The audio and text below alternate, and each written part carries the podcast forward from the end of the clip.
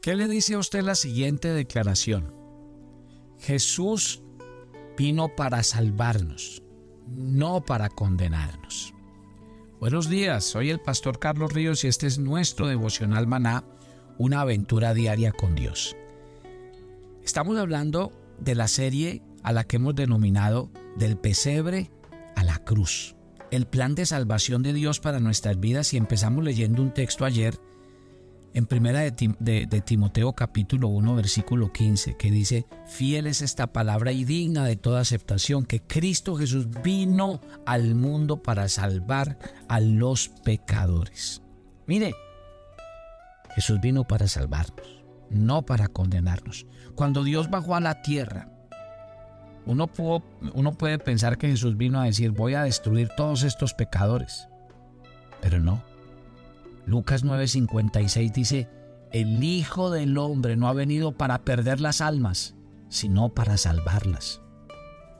Dios, dice Juan 3:17, no envió a su Hijo al mundo para condenar al mundo, sino para que el mundo sea salvo por él. ¿Usted percibe alguna condenación en el Evangelio? No. ¿Sabe por qué se habla de condenación en el Evangelio. No es el Evangelio el que condena, sino el rechazo que la gente tiene hacia Él. Por lo tanto, no desprecie la palabra de Dios. No ignore la palabra del Señor, porque es la única que lo va a llevar a usted a entender la necesidad de recibir la salvación en su corazón. Cuando decimos que Cristo no vino al mundo para condenar, sino para salvar. Miren esto. El Señor Jesús no vino para ayudarnos a que nos salvemos a nosotros mismos. Él vino para salvarnos. No para ayudarnos a poner de pie diciendo, ahora hazlo tú, haz esto y tienes que encargarte del resto. No, Él vino para salvarnos. De principio a fin, la salvación es totalmente por gracia y totalmente el don de Dios por Jesucristo. Él no vino al mundo para hacerte salvable, Él vino para salvarnos, para ponernos en un camino donde de una forma u otra podamos hacer cada día que su presencia nos lleve hacia el camino de su salvación. El Señor por eso quiere ser nuestro Salvador. El Señor dice, vengan ustedes todos que han estado trabajando arduamente. Todos aquellos que han tratado de llegar al cielo de esa manera y que nunca lo van a lograr. Y contemplen la salvación. Contemplen el camino que el Señor ha establecido para sus vidas. Me acuerdo como Jacob en una visión, en un sueño, vio una escalera que se extendía desde el cielo hasta la tierra y desde la tierra hasta el cielo. Y Dios le permitió subir por esa vía, no por sus propios esfuerzos. Así significa Jesús para, nosotros. Jesús es el camino. Él no vino para ayudarnos en nuestro proceso de autosalvación. Él vino para salvarnos. Tome tiempo y conozca que cada día el Señor quiere que nosotros reconozcamos en nuestro corazón esa necesidad. ¿Qué significa que Cristo vino al mundo para salvar a los pecadores? Quiere decir que vino a salvarnos del castigo que merecíamos por nuestros pecados.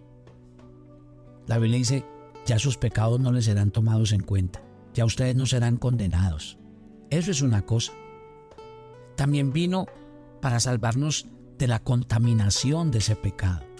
De tal forma que aunque nuestra mente ha sido corrompida y a veces le empezamos a sacar gusto al pecado y se nos vuelve un vicio y nuestra conciencia se endurece por el pecado, Él vino para quitar esos males y para darnos un corazón nuevo, para que podamos odiar el pecado, amar a Dios y desear una vida limpia.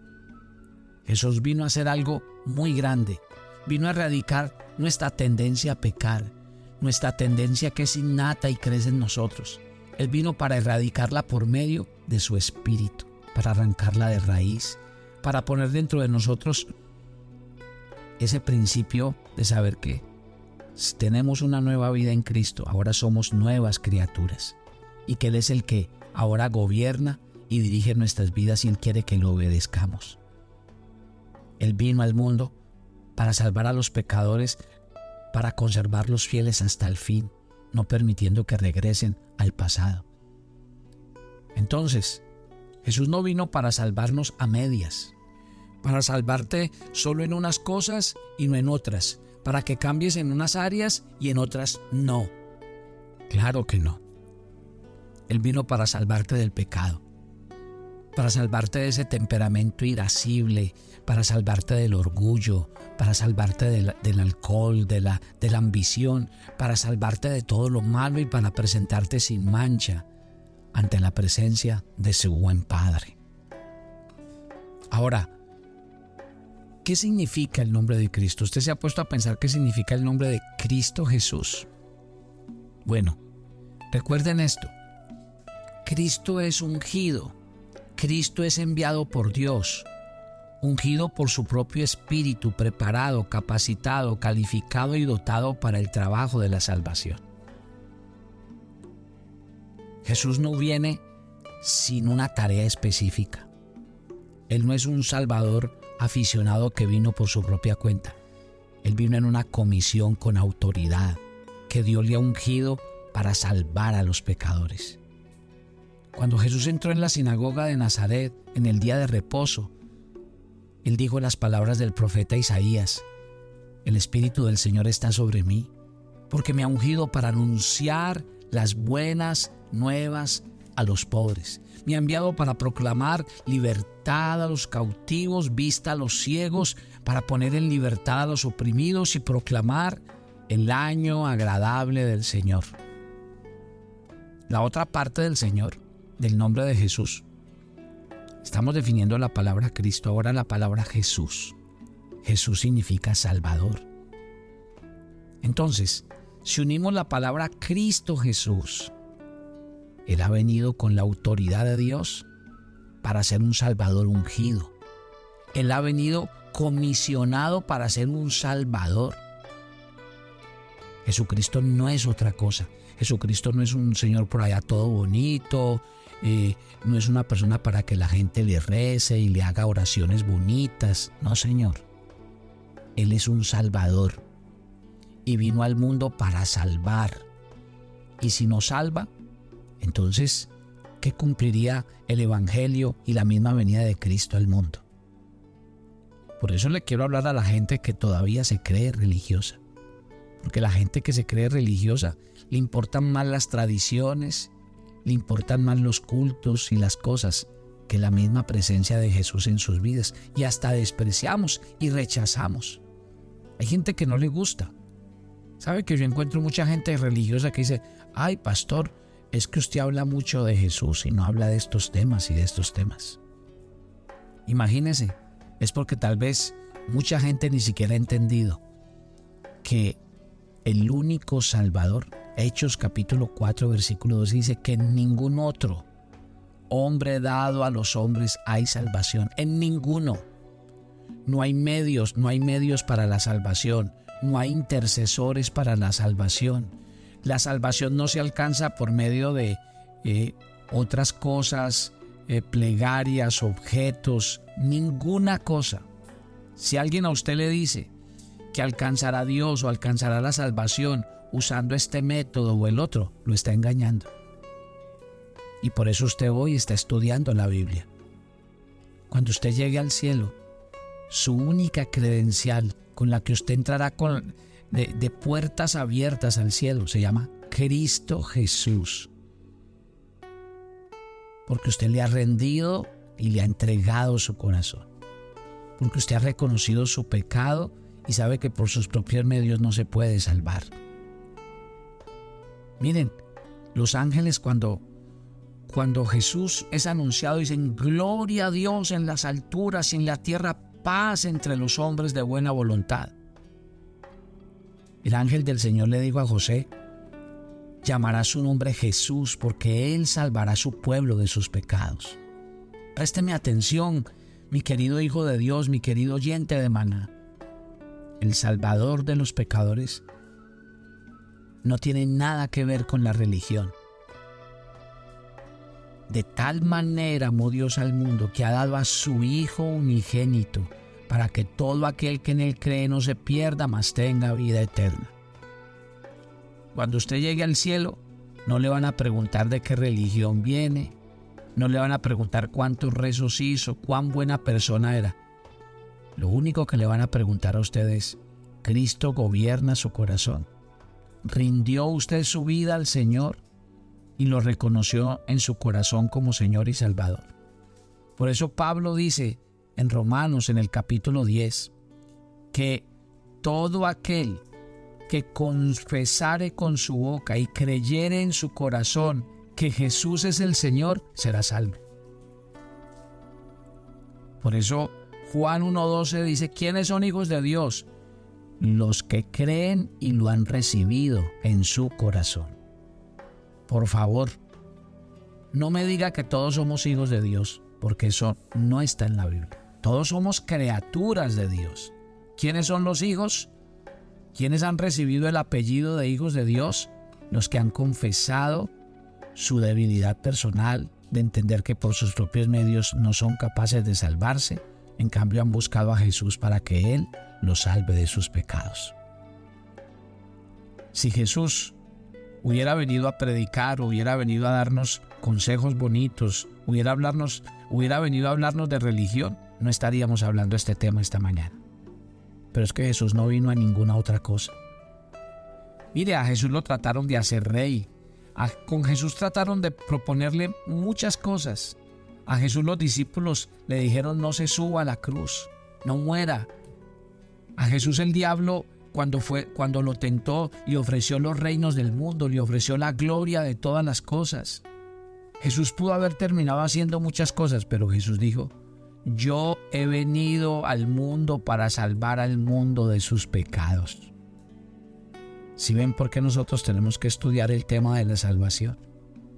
Si ven por qué Pablo decía, yo solamente sé una cosa, a Jesucristo y a este crucificado. Cuando estuvo entre los corintios dijo, no me propuse saber ninguna otra cosa sino a Jesucristo y a este crucificado. Y Pablo decía, para mí lo más importante es la cruz de Cristo. ¿Por qué? Porque él sabía que es que el regalo más grande es la salvación. Mire, si quiere estudia de las religiones del mundo. Ninguna de las religiones del mundo habla de que su Dios fue a una cruz, murió y sacrificó su vida por ellos. Ninguno. Nosotros somos los únicos que podemos decir, que el Señor Jesús vino y se untó de nuestra realidad, se metió a nuestro lodo cenagoso, a nuestro pozo de desesperación, se metió con nosotros y de allí nos sacó y nos puso en una roca alta, nos limpió nuestros pecados y nuestras maldades. ¿A qué vino Cristo? Él vino al mundo. Mire, Él existía desde mucho antes. Desde el principio, dice la Biblia. Él estaba con Dios, Él era Dios pero vino aquí con nosotros. Él comenzó su existencia como hombre aquí. Él vino voluntariamente. Dice la Biblia, Cristo Jesús vino al mundo. Y ese tipo de acción voluntaria se hace evidente en sus palabras. Él fue enviado, puesto que Él es el Cristo, el Mesías. Pero Él vino por su propia voluntad. Y Él vino al mundo. Y la salvación de los pecadores no es una cosa que tendrá lugar en el futuro. Si Dios lo hubiera prometido, podríamos confiar tal como lo hizo con Abraham. Pero cuando él vio el día de Cristo a lo lejos, dice la Biblia, y se gozó, claro, era la gran promesa.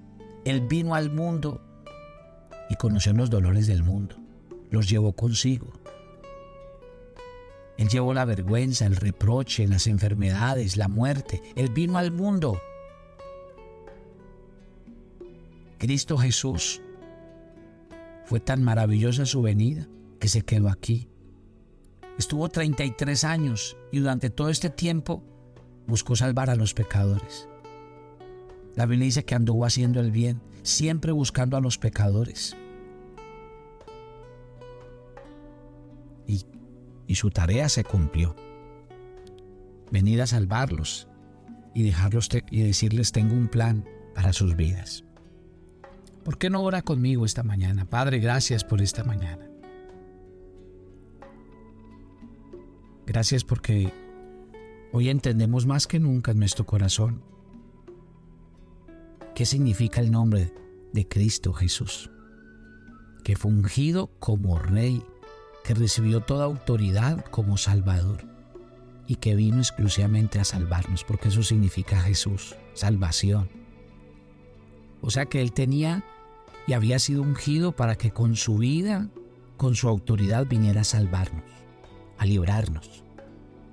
¿A qué vino Cristo al mundo?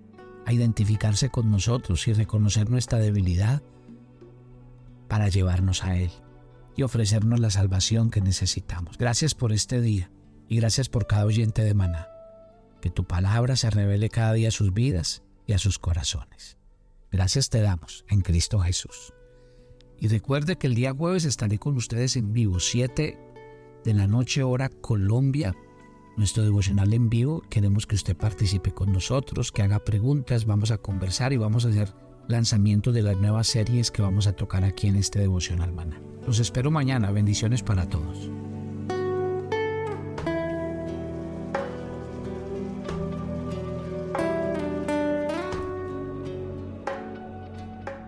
Toma tu agenda devocional, maná. Hoy es el día 100 en nuestra agenda y el pasaje sugerido para la lectura en tu devocional personal el día de hoy es 2 de Tesalonicenses 2 del 5 al 10. Debemos ser entendidos en los tiempos y para no ser engañados necesitamos conocer la verdad de Dios. Así que decide tomar tiempos para estudiar la palabra y esfuérzate por memorizarla. Te invitamos ahora a que respondas las preguntas que encuentras en tu agenda que te llevarán a conocer cada vez más a Dios y crecer en tu vida espiritual. Y para confirmar tus respuestas, visita nuestra cuenta de Facebook Devocional Maná o nuestra página web devocionalmaná.com.